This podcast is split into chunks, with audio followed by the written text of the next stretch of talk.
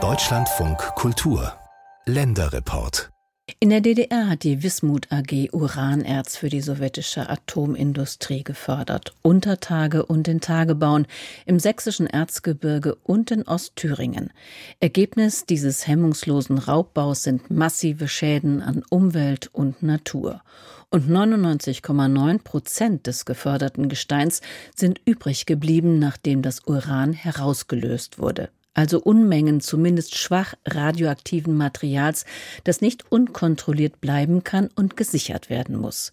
Diese Aufgabe erledigt seit 1991 die Wismut GmbH. Unser Thüringer Landeskorrespondent Henry Bernhard hat einen Sanierungsmanager begleitet. Wer mit Frank Wille seinen Arbeitsplatz besichtigen will, muss in sein Auto einsteigen. Vom Büro in Ronneburg bis zur Absetzanlage Kulmitsch sind es 14 Kilometer. Wille ist unter anderem zuständig für die Sanierung und Sicherung dieses riesigen Schlammsees, der 80 Millionen Kubikmeter radioaktiven Abfallmaterials enthält.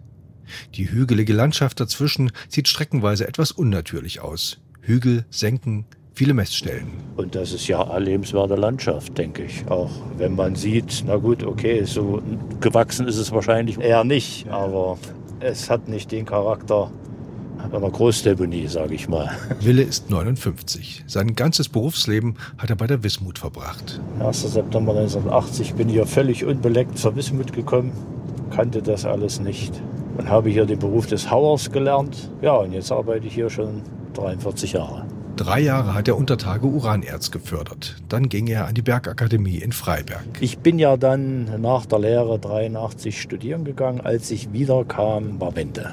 Also ich bin eigentlich tatsächlich dann nach meinem Studium in den Sanierungsbergbau quasi eingestiegen, in die Grundlagenforschung. Kurz nach dem Ende der DDR war es mit dem Uranbergbau vorbei. Sicher habe er mit einem anderen Ziel studiert, erzählt Wille. Aber dann wurde das, was er tat, noch interessanter als erwartet. Wir machen vom Deponiebau über Untertage äh, Schachtsanierung, Haldenrückbau, Deponierückbau, alles das gab es vorher so noch nicht in Deutschland. Das waren also Pilotprojekte. Sie entwickeln völlig neue Technologie, die weltweit nirgends erreichbar waren. Wir betreiben Wasserbehandlungsanlagen. Wir machen Wegebau, wir machen Straßenbau, wir machen Betonbau. Wir haben Pflege, also das, was Landschaftsbauer sonst tun. Wir sind angekommen. Gleich am Ortsrand von Selingstedt wächst ein massiver Damm in die Höhe. Das, was Sie hier vor uns sehen, das ist ja komplexer Erdbau.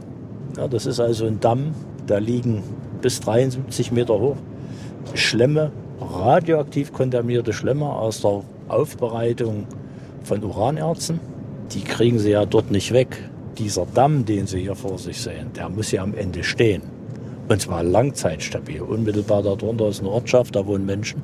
Und der muss natürlich auch permanent überwacht werden, wie vieles andere auch, wenn die Sanierung dann mal schlussendlich abgeschlossen ist. Hinter der Schranke beginnt das Reich der Wismut, einst ein Staat im Staat der DDR. Seit gut 30 Jahren ein Sanierungsbetrieb. Sieben Milliarden Euro hat es den Bund bislang gekostet, Tagebaue zu verfüllen, Halden zu sichern, radioaktiv und mit Schwermetallen verunreinigtes Wasser zu reinigen, Schächte zu sichern. Bis 2050 geht man von Kosten von weiteren zwei Milliarden Euro aus. Dann soll die Sanierung beendet sein, nicht aber die permanente Wasserreinigung und Überwachung. Das ist eine Ewigkeitsaufgabe. Wir fahren mal um die Anlage einmal drumherum. Also, also hier war also ein großer See. Mit Haltenflächen sind es knapp 500 Hektar, die allein die Anlage Kulmitsch hat. Das ist ja nur eine von drei Anlagen. Wir durchfahren eine Mondlandschaft, groß wie 700 Fußballfelder.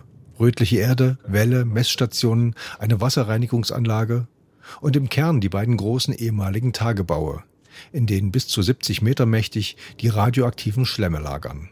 80 Millionen Kubikmeter, 90 Millionen Tonnen.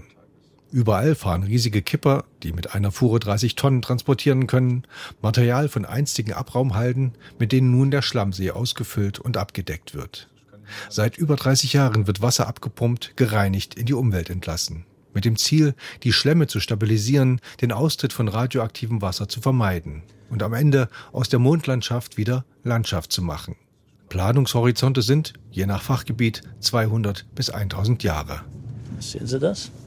Das ist also die andere Seite sozusagen. Wir sind jetzt hinter der gesamten Anlage. Auch hier wieder der Blick auf einen hohen Damm.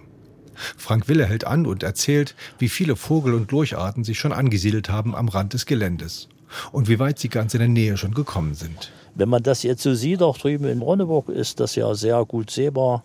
Dieser neue Top, dieser höchste Punkt aus Thüringen sozusagen, diese Schmorchauer Höhe. Alle, die dort hinkommen, die sind da begeistert. Es hat einen gewissen Erholungseffekt. Das ist Landschaft. Da sind wir auch sehr froh und stolz drüber, dass uns das so gelungen ist.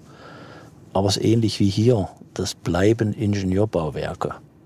Darunter liegen unter definierter Abdeckung radioaktiv kontaminierte Materialien. Und das heißt, wenn man das nicht vernünftig monitoriert und damit auch vorbeugt und es ständig im Blick hat, dass die Funktionstüchtigkeit erhalten bleibt, dann provozieren sie neue Umweltschäden. Und das sollte man auf keinen Fall zulassen. Ein DDR-Erbe, die Sanierung des Uranbergbaus in Thüringen.